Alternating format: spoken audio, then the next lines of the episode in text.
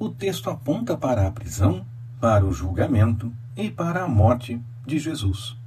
No caso do Messias. Nós já reconhecemos pelo nome, mas no momento da profecia ele ainda era esperado.